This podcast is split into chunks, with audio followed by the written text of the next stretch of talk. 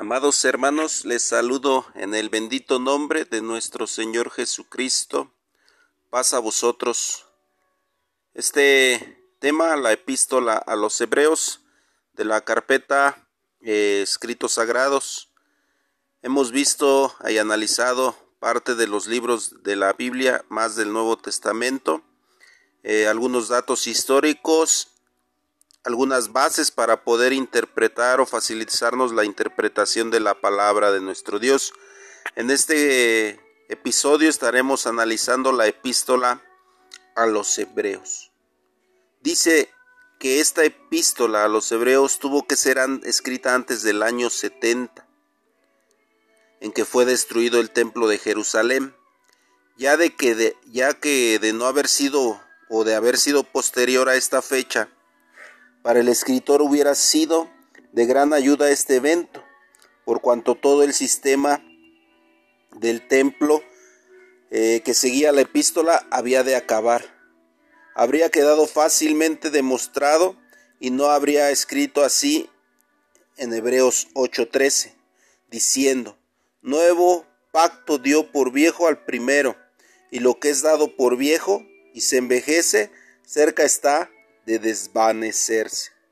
Lo mismo sucede con Hebreos 9:25, donde hablamos en presente se dice, como entra el pontífice, y se debería haber escrito como entraba el pontífice.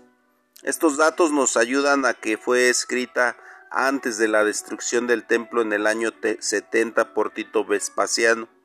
La fecha aproximada en que se cree que fue escrita esta carta fue en el año 65 después de Cristo. El primero de los escritores que dan testimonio de su existencia temprana es Clemente de Roma, por ahí del año 90 después de Cristo, citando partes enteras de ella en su carta a los Corintios. En los manuscritos de algunos otros escritores de la Iglesia de Dios se hallan indicios de esta epístola, siendo muy posteriores a Clemente de Roma. Entre ellos encontramos a Justino, Tertuliano, Clemente de Alejandría, Orígenes y otros escritores más. Algo muy característico en esta epístola es la falta de un destinatario o un destino en específico, ya que en toda ella no se encuentra indicios de que haya sido dirigida a una iglesia en lo particular, y ni aun el título que lleva da luz a este respecto. Agreguemos a esto que tampoco se sabe quién lo llamó así, solo se dice que desde la antigüedad tradicionalmente ya se llamaba la epístola a los hebreos. Es importante recordar que así se le denominaba a los israelitas de nacimiento. Filipenses capítulo 3 versículo 5. Y en igual forma en la iglesia de los primeros años se les llamó así a los hermanos. Los teólogos se preguntan, ¿pero quiénes eran estos hebreos a los que al parecer les fue dirigida esta epístola? Investigaciones realizadas por estos los han llevado a descubrir la existencia de varias sinagogas en Roma, una de las cuales se llamaba de los hebreos. Y algunos otros han llegado a la conclusión de que se trataba de una encíclica, es decir, una carta para circular en forma general entre los hebreos, basándose en el escrito en el capítulo 3, en el capítulo 13, verso 24, Saluda a todos vuestros pastores. Hebreo es un vocablo muy antiguo, aplicado primeramente a Abraham. Génesis capítulo 14, versículo 13. Algunos creen que se deriva del nombre de Eber, Génesis 10, 22 al 24 y 11, 14, teniendo como significado alianza. Otros derivan este nombre del verbo hebreo labor o abar, cuyo significado es pasar, que en el caso de habérselo aplicado los cananeos a Abraham, fue para designarlo como el que pasó. Resulta también un problema el poder determinar con precisión el origen de esta carta, ya que el único indicio que se tiene a este respecto es Hebreos 13:24, donde dice, los de Italia os saludan. Esto ha llevado a los teólogos a plantear hipótesis que permitan determinar parcialmente el lugar donde pudo haber sido escrita esta epístola. Primero, la epístola fue escrita desde Roma o Italia, dirigida a Jerusalén, enviando saludos los de Italia. Segundo, los venidos desde Italia mandan saludos a los hermanos judíos de Roma, sin determinar desde dónde. La segunda hipótesis ha sido rechazada, ya que el escritor reprende a los destinatarios de la siguiente manera, porque debiendo ya ser maestros a causa del tiempo, Hebreos capítulo 5 versículo 12, repercusión o reprensión a los hermanos que, puede, que solo puede aplicarse a los hermanos de Jerusalén, por encontrarse allí muchos convertidos desde la muerte de nuestro Señor Jesucristo. Estos aún tenían el templo en actividad, en el que participaban con mucha diligencia, lo que hacía peligrar su fe en Cristo. La epístola a los hebreos, además de ser alentadora, está llena de enseñanzas para explicar el nuevo sistema contenido en las figuras o sombras, capítulo 9 y capítulo 10, y de la ley sacerdotal y, y ritual para comprensión del nuevo pacto. Esta forma de explicación hizo pensar a muchos hermanos de la iglesia primitiva que había sido escrita por Pablo. Segunda de Tesalonicenses capítulo 3 versículo 17.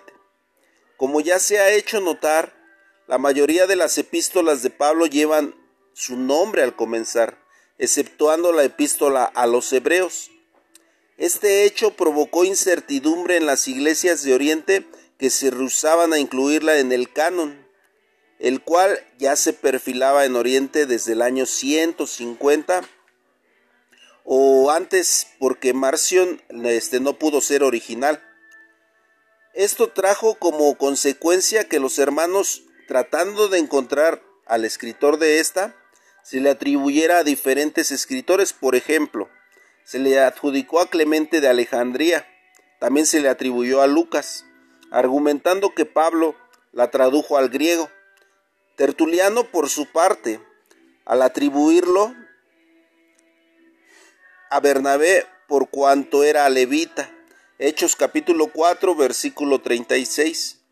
Finalmente Orígenes, basándose en una tradición muy antigua que atribuía esta epístola a Pablo, dejó escrito, no al azar los ancianos la admitan como de Pablo.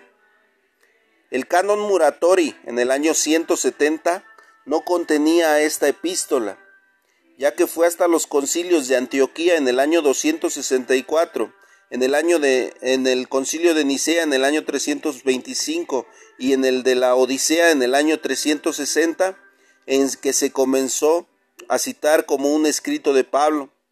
Y ya en el concilio de Hipona en el año 393 se le mencionó dentro del canon pero separada de las epístolas de Pablo fue finalmente hasta el Concilio Católico de Terento en el año 1537 a 1563 en el que se decretó el origen paulino de la epístola. El objetivo de la epístola hizo pensar en un principio a muchos que había sido escrita por Pablo, pero en los últimos siglos esta opinión ha cambiado mucho, ya que fue escrita en el griego más puro, comparándola con las de las otras epístolas que están escritas en coine, por lo que surgen una serie de reflexiones. Si para esta epístola fue otro el secretario de Pablo, ¿pudo haber usado un léxico mejor o literario? ¿No sabría el apóstol escribir en forma literaria conociendo a los poetas griegos? Como se estudió en lecciones pasadas, Otros de los motivos por los cuales se le atribuye a Pablo la epístola es el verso del capítulo 10 de Hebreos, versículo 34, en donde se habla de las prisiones del escritor y de la familiaridad que manifiesta al hablar de la libertad de Timoteo.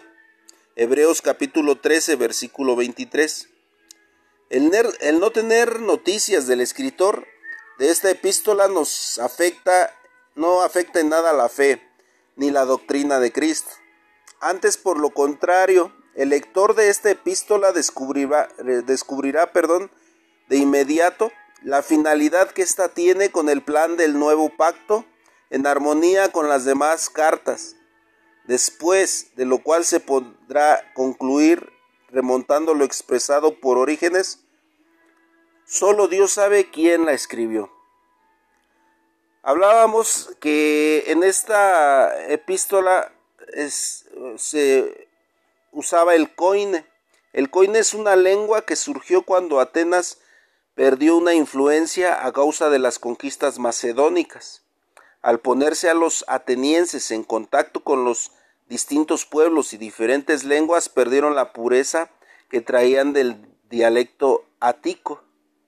El griego más puro fue jónico, usado por Homero y Hesiodo. Posteriormente surgió el jónico moderno, usado por Heredoto e Hipócrates, y por, el, por último el ático, de donde surgió el coine, que se hablaba en Atenas, y de la mezcla surgió en el siglo III Cristo un nuevo lenguaje, que por hablarse en todos los territorios helénicos se llamó dialecto común, coine.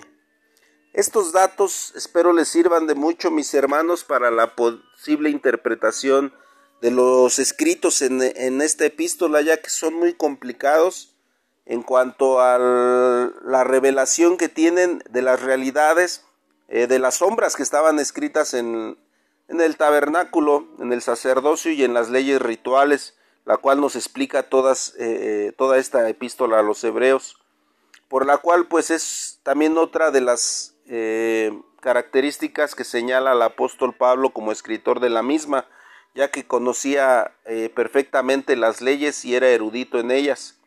Pero a ciencia cierta aún no se puede corroborar la legitimidad del apóstol Pablo al escribir esta carta, por eso la conocemos como una epístola universal y no dentro de las trece cartas paulinas. Espero que estos datos sirvan de mucho y sean para bendición. Que Dios les bendiga, mis amados hermanos, paz a vosotros.